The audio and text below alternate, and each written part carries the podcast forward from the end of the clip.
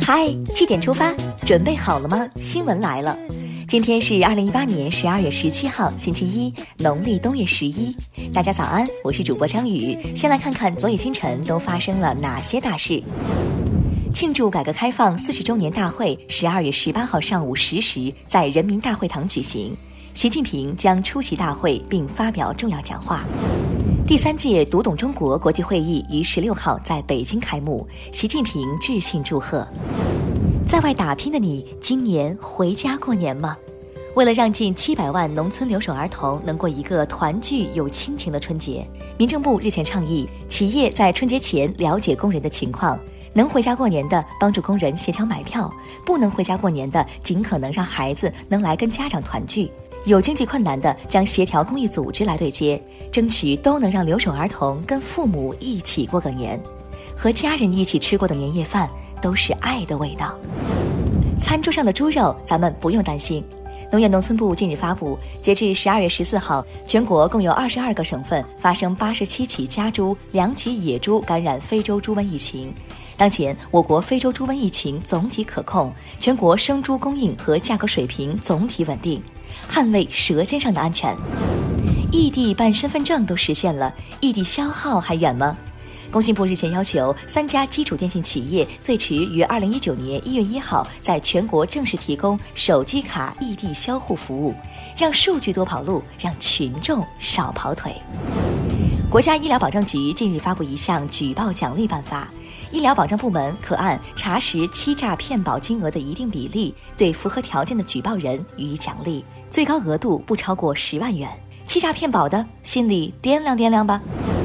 下面来关注总台独家内容。一九八五年，在时任河北省正定县县委书记习近平的提议下，正定县首次为农民中的致富先进颁发率先致富奖。正定县顺城关的甘国田靠规模种植月季花获得了率先致富奖证书。三十多年来，这本证书成为甘国田家里世代珍藏的传家宝。中央广播电视总台央视网推出一本证书的故事，讲述致富路上的故事。接下来关注一组国内资讯，先来关注一下四川新闻县地震的最新消息。十六号十二时四十六分。四川宜宾市新文县发生五点七级地震，震源深度十二千米。截至十六号二十时，地震已造成十六人受伤，应急管理部已启动四级应急响应机制，救援人员也请注意安全。昨天被称为“京考”的北京市公务员招录考试举行笔试，北京本次计划招录三千二百四十三人。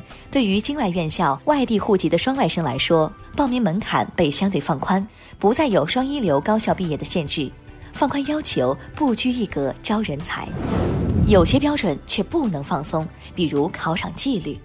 十五号，有网友发布微博，疑山东编导艺考联考作弊，菏泽考区泄题，引起了广泛关注。据山东省教育招生考试院十六号消息，经调查组连夜侦查，目前已锁定相关当事人，初步认定这是一起考生作弊事件，其他情况仍在进一步侦查中。平时不努力就想靠作弊，想得美！考试不能不诚信，企业经营更是如此。十五号晚，有媒体报道称，北京同仁堂蜂蜜生产商回收过期蜂蜜。北京同仁堂十六号发表相关声明，表示相关产品已全部封存，未流向市场，并将全力配合有关部门调查。百年老店可别毁于一旦，八十一年的记忆也不能忘。南京市公安局十六号发布通报：十二月十三号，南京大屠杀死难者国家公祭日当天。两名十七岁男生通过网络发布涉及南京大屠杀极端言论、寻衅滋事，现被南京警方依法给予行政拘留处罚。享受今日的幸福，就忘了昨日的苦难，这是忘本。今年你去故宫了吗？故宫博物院近日宣布，今年接待观众数量已突破一千七百万人次，创下历史新高。饱经沧桑，故宫魅力更显。一直很有魅力的，当然还有我们的胖胖球啦。北京时间十六号下午，国际乒联年终总决赛女单赛场上演中国内战，最终陈梦四比一战胜小将何卓佳，成功卫冕，中国队包揽四强。当日晚，日本十五岁小将张本智和在男单赛场上以总比分四比一战胜国乒男单选手林高远，成为国际乒联年终总决赛最年轻的男单冠军。养狼计划初见成效，所以是该高兴还是不高兴呢？接下来把目光转向国际，外出游玩一定要注意人身安全。台湾清华大学人类学研究所在读硕士、二十六岁上海女生张秋玉，十二月九号在印尼龙目岛浮潜时失联，目前仍无消息。旅行社表示已向印度尼西亚警方报案，并且通知了中国驻巴厘岛领事馆，但目前尚未获得显著进展。但愿平安。美国特别检察官罗伯特·米勒的办公室十四号说，通俄调查今年四月至九月耗费大约八百四十万美元。而特朗普此前曾在推特上表示，花了这么多钱，仅仅证明没有与俄罗斯串通，多么讽刺！但是换个角度来看，证明了一个确定的结果，不亏。又是脸书，又是数据泄露。据外媒报道，美国社交网站脸书 （Facebook） 又出现安全漏洞，导致多达六百八十万用户未公开的私人照片泄露。目前，欧洲隐私管制机构爱尔兰数据保护委员会已着手调查。脸书会因此被罚款超过十六亿美元。接下来是今天的每日一席话：不能胜寸心，安能胜苍穹？二零一六年一月十二号，习近平总书记在十八届中央纪委六次全会上发表重要讲话，指出，全面从严治党既要注重规范惩戒、严明纪律底线，更要引导人向善向上，发挥理想信念和道德情操引领作用。身之主宰便是心，不能胜寸心，安能胜苍穹？本在人心，内心净化，志向高远，便力量无穷。